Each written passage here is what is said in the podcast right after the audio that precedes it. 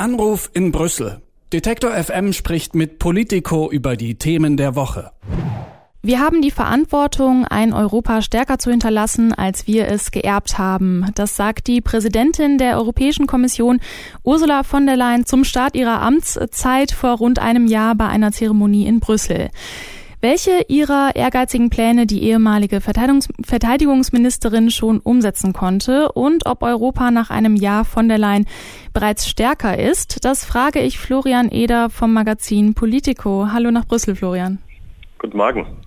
Wir starten mal mit einem Rückblick. Vor gut einem Jahr übernahm Ursula von der Leyen das Amt von Jean-Claude Juncker. Was waren denn die Ausgangsbedingungen für ihre Amtszeit und welche Herausforderungen, welchen Herausforderungen stand sie gegenüber? Das Besondere, äh, der Unterschied zu Jean-Claude Juncker war, dass Ursula von der Leyen nicht im Wahlkampf um dieses Amt gekämpft hat, dass sie gar nicht angetreten ist äh, zur Wahl der Kommissionspräsidentin, äh, sondern dass sie es geworden ist, von Gnaden von Angela Merkel und Emmanuel Macron. Äh, die Leute äh, wussten nicht, dass sie vorhat, Kommissionspräsidentin zu werden und das hat ja einige Schwierigkeiten bereitet zu Anfang ihrer Amtszeit im Europäischen Parlament, dass sich auf diesen Spitzenkandidatengedanken sehr verpflichtet hat und sich dem verpflichtet fühlte, dass nur jemand Kommissionspräsident werden kann, der sich auch darum beworben hat, um es kurz zu sagen, und der in der Europawahl, bei der Europawahl eben auch angetreten ist, was sie nicht ist. Was waren das denn dann konkret für Schwierigkeiten im Parlament? Also sie hatte nicht die Mehrheit oder? Ursula von der Leyen musste sich äh, musste sehr um ihre Mehrheit kämpfen und mhm. musste äh, ein Programm aufstellen, mit dem sie äh, eine Mehrheit der Abgeordneten äh, überzeugen wollte und auch überzeugt hat. Am Ende eine sehr knappe Mehrheit. Aber äh, es ist ein sehr weit ausgreifendes Programm, ein sehr äh, grünes Programm, eins der mhm. Digitalisierung, äh, eins, äh, von dem sie sich ausgerechnet hat, dass es eben reichen würde, mhm. äh, knapp über die Hälfte der Abgeordneten zu überzeugen. Ähm, das äh, klappte am Ende auch, das war aber natürlich alles vor der großen Corona-Pandemie, die dieses erste Jahr ihrer Präsidentschaft deutlich durcheinandergewirbelt hat. Mhm. Ja, kann ich mir vorstellen. Lass uns als, als nächstes über dieses Regierungsprogramm sprechen.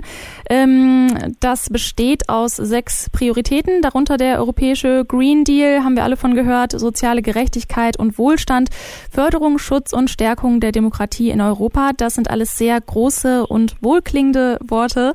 Wenn du mal zurückblickst auf das Jahr, was hat die Europäische Kommission erreicht und ähm, ja, wird sie damit diesen großen Plänen gerecht bislang?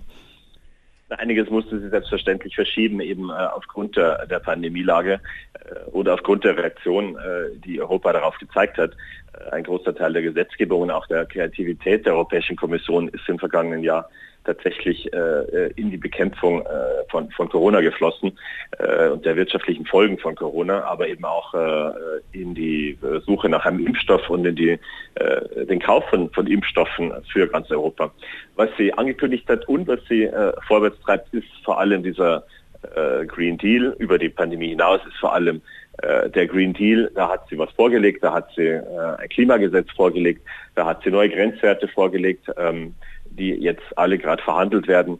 Und beim nächsten Gipfel im Dezember der Staats- und Regierungschefs äh, ist das zum Beispiel auch wieder auf der Tagesordnung. Hm. Von der Leyen hat mehrfach Worte in den Mund genommen, wie die EU müsse selbstbewusster und bestimmter in der Welt auftreten und die Sprache der Macht lernen, war jetzt ein Zitat. Können die Staaten der EU unter von der Leyen sich auf eine gemeinsame Außenpolitik einigen und tatsächlich diese Macht demonstrieren oder wie sieht es dann in der Realität aus?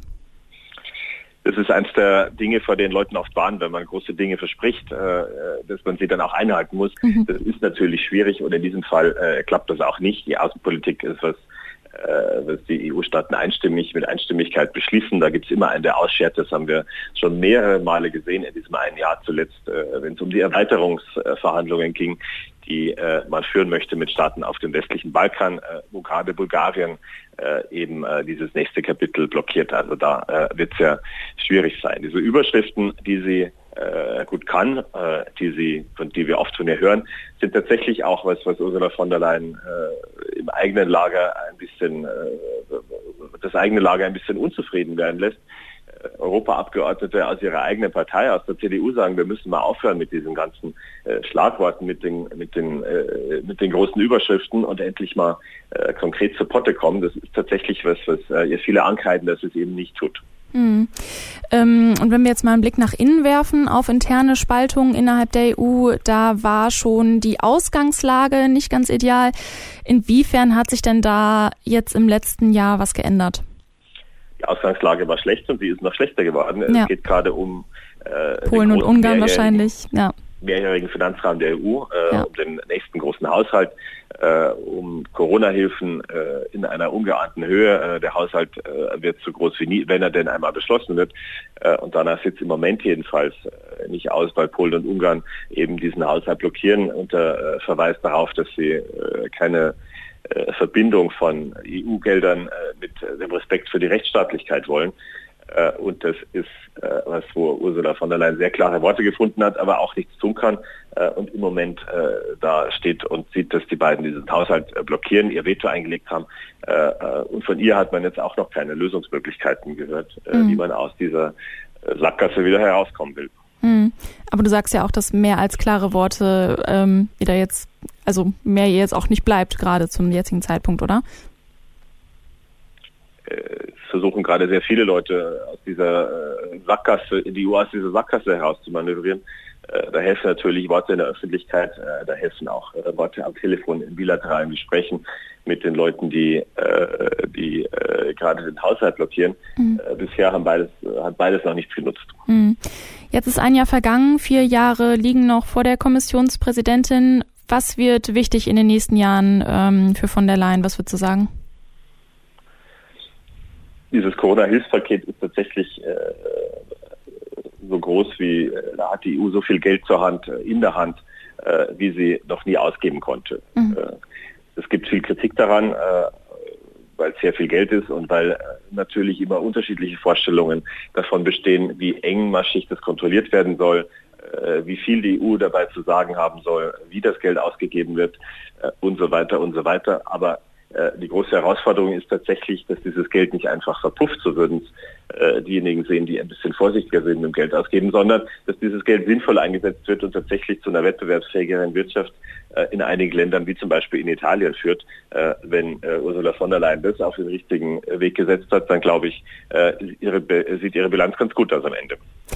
Ein Jahr Ursula von der Leyen als Kommissionspräsidentin, was wichtig war im letzten Jahr in Brüssel und was in den kommenden vier Jahren ihrer Amtszeit wichtig wird, darüber habe ich mit Florian Eder gesprochen. Der sitzt fürs Magazin Politico in Brüssel. Danke Florian und einen schönen Tag dir noch. Gerne, gleichfalls. Anruf in Brüssel. Detektor FM spricht mit Politico über die Themen der Woche.